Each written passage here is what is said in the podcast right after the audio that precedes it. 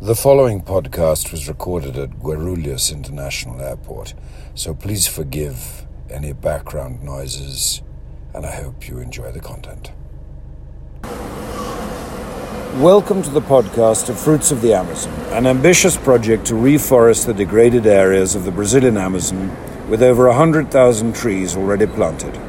My name is Charles, and today my guest is Fruits of the Amazon collaborator Marcus de Freitas, visiting professor at Beijing's China Foreign Affairs University. Professor Marcus, welcome. What is your connection to Fruits of the Amazon? Well, thank you very much, for the opportunity to speak. Uh, our connection goes back to the time when we started talking about the Amazon and the rainforest, and you kindly presented to me this wonderful project of finding ways to reforest the Amazon um, which is a concern, I think, not only for anyone who's interested in international relations and stuff like that, but also the importance of the Amazon for the sustainability of the environment. So when you presented that chance and that uh, project to me, I was fascinated. Okay, well, I, I, thank you for your for your engagement. Um, I'm a little bit suspect because I'm always trying to get people engaged uh, from all walks of life, uh, but especially uh, from the intellectual community. community. Um, I noticed a, a, report in today's uh, BBC News, um, today being the, the 11th uh, of November, uh, that hurricanes are getting ever and more and more strong due to global warming. Um, do you think this could be related to the destruction of tropical rainforests? I think that everything has a lot to do with the deterioration of the environment. Uh, and I always like to think that basically the earth is a condominium where we have human beings, we have animals around, and we all share this opportunity together. Now, why is that important for us to analyze this from this concept? Is that whatever we do to this condominium somehow affects it. And uh, we don't like. I don't like to say that men are going to be determinants of the future of the earth, but I think that we have to preserve it so that we save it for the next generation. So when we talk about hurricanes and everything that's happening, it's also a result of man-made uh, activities that somehow have deteriorated the environment. And if we think about sustainability and the long run, I think that we have an obligation to save the planet or at least preserve it for the next generations. Okay. Um, uh, uh, what I, would like, as a Brazilian citizen as well as a global citizen, it would be interesting to hear your take on on uh, what the Brazilian perspective of the Amazon rainforest is compared to the global perspective, because there seems to be some sort of mismatch. Uh, people outside of Brazil think that the Brazilians don't care. Uh, it is not true, it, even though it is true that Brazilians do not know as much about as the Amazon as they should. Eduardo Freitas, WhatsApp now, audio.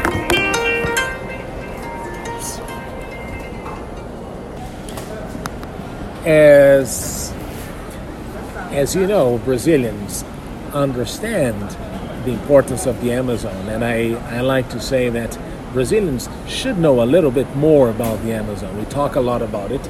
It's part of our territory, but I don't think that we know as much as we should about the region, or even travel to it as much as we should. But there is a sense that we should preserve it, and uh, and we regard it as all, it also as a part of our national sovereignty. So whenever people start talking about the Amazon, there's always that feeling that somebody's going to come over and take it over from Brazil. And if you look into what the what Brazilians have done when it comes to the environment, there is a lot of deterioration. But on the other hand, we have a very clean energy matrix. Uh, we we use hydropower more than anyone else, and we have been active participants in any environmental uh, coalition or any environmental uh, negotiations. So, despite this, uh, I think that Brazil does understand the importance of preserving the jungle, preserving the forest for the future. But of course, um, there's always economic interest behind all things. So we need to find ways of not only emphasizing the importance of preserving the jungle, but also compensating uh, those who are affected so that there is no interest in deteriorating something that is a treasure for humanity. I think that that's you raised two very good points, if I may uh, um, ask you. One is the fact your comments on the fact that there are you know 25 million people who live in the Amazon, so you can't just wrap it up in cotton wool um, for the rest of the world's benefit. Um, so you have to find uh, sustainable, practical, economical uses um, without destroying it. And second is that uh, um, your earlier point. Brazil actually has a law where any farmer is obliged to preserve at least 20%, and in some cases 50 or 80% of his land as native uh, legal forestry reserve, so it can't be de- de- destroyed. Um, perhaps you'd comment on either of those. No, what I think is that we have set some of the laws, but you know, whenever you set up the law and you make regulations like that, somehow you need to find a way so that people get compensated for it, because you may have a lot of you know oversight on things, but uh, oversight will always fail if you do, are not able to rely on people to do that on their own. So I always say that the government structure in Brazil will never be enough to cover and ensure that every farmer in Brazil is complying with the regulations. So you need to have, uh, and the farmer needs to feel prompted on his own or her own to do it. So I think that's an important element, the economic aspect of, you know, rewarding good behavior. I think that's an essential element. And when you reward good behavior, that's how you somehow are going to protect the 25 million people that are somehow engaged or related or affected by the forest directly. So, what I think and what I say always is that we need to find ways so that we promote uh, in these people the sense of responsibility and, in, in a way, also compensate them for this. Okay, so uh, I think it's very, very interesting. You, you use the word quite correctly. I think compensate. Um, uh, uh, you know, Brazil compared to the Western world or, or, or Europe or, or, America or even China has far less financial resources uh, or available uh, financial resources. Um, do you think that that um, uh, the compensation should come from, and you mentioned the governments as well, should come from the private sector or the government sector, or which actually is the most, is, is the easiest or the best way or most efficient way of uh, making um, reforestation and preservation happen? Well, I think you need to have a mix of all these entities uh, towards saving the, the forest because that's a common, it's a public good, right? I can define that I would define the forest as a public good in which everyone has an interest in preserving it.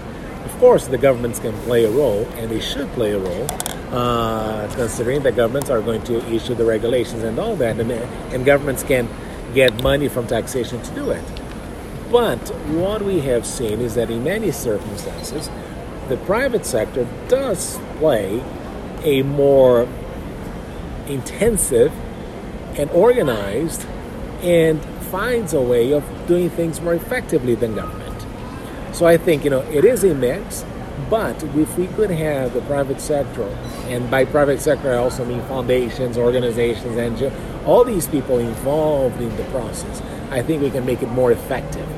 Uh, in Brazil, we always say that if government runs the program, they're not going to do it effectively. They're always going to create issues uh, because the bureaucracy is not as good as it should.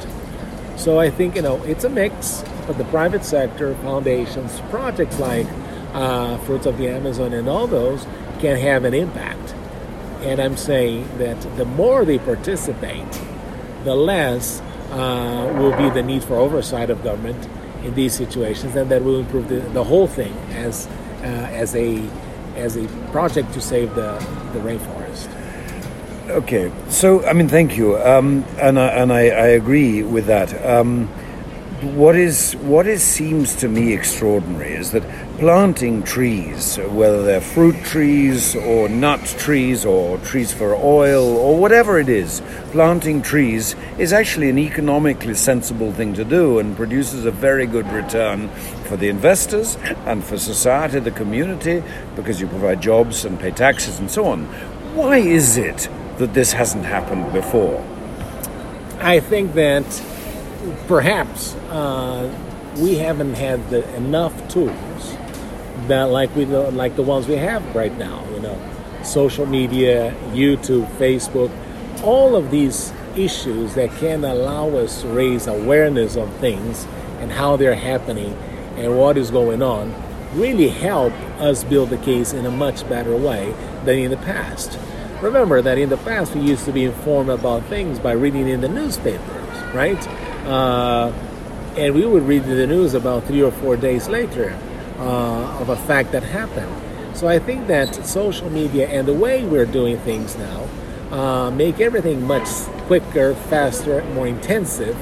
And I think that by this change, by having this perception, we can actually have much better results and be more effective in a quicker way. So, if 20 years ago we're thinking about reforestation being a long-term project. Now, with the capability that we have to amass, to amass resources and all that, we can really expedite things.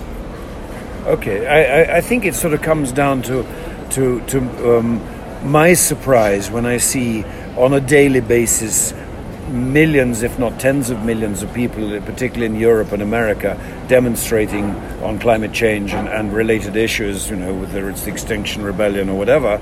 Um, why there seems to be such a gap between people who care and have money and actually things happening? Well, perhaps because they don't have the tools, or uh, the tools are not delivering enough but also, it's important to emphasize that you know, I like manifestations, but if they are not, if they do not have effective results, that means just people, you know, getting congregating uh, together and trying to express their their concern about an issue. But I learned a long time ago from I think I don't know whether it's British or American uh, saying, but you got to put your money where your mouth is, right?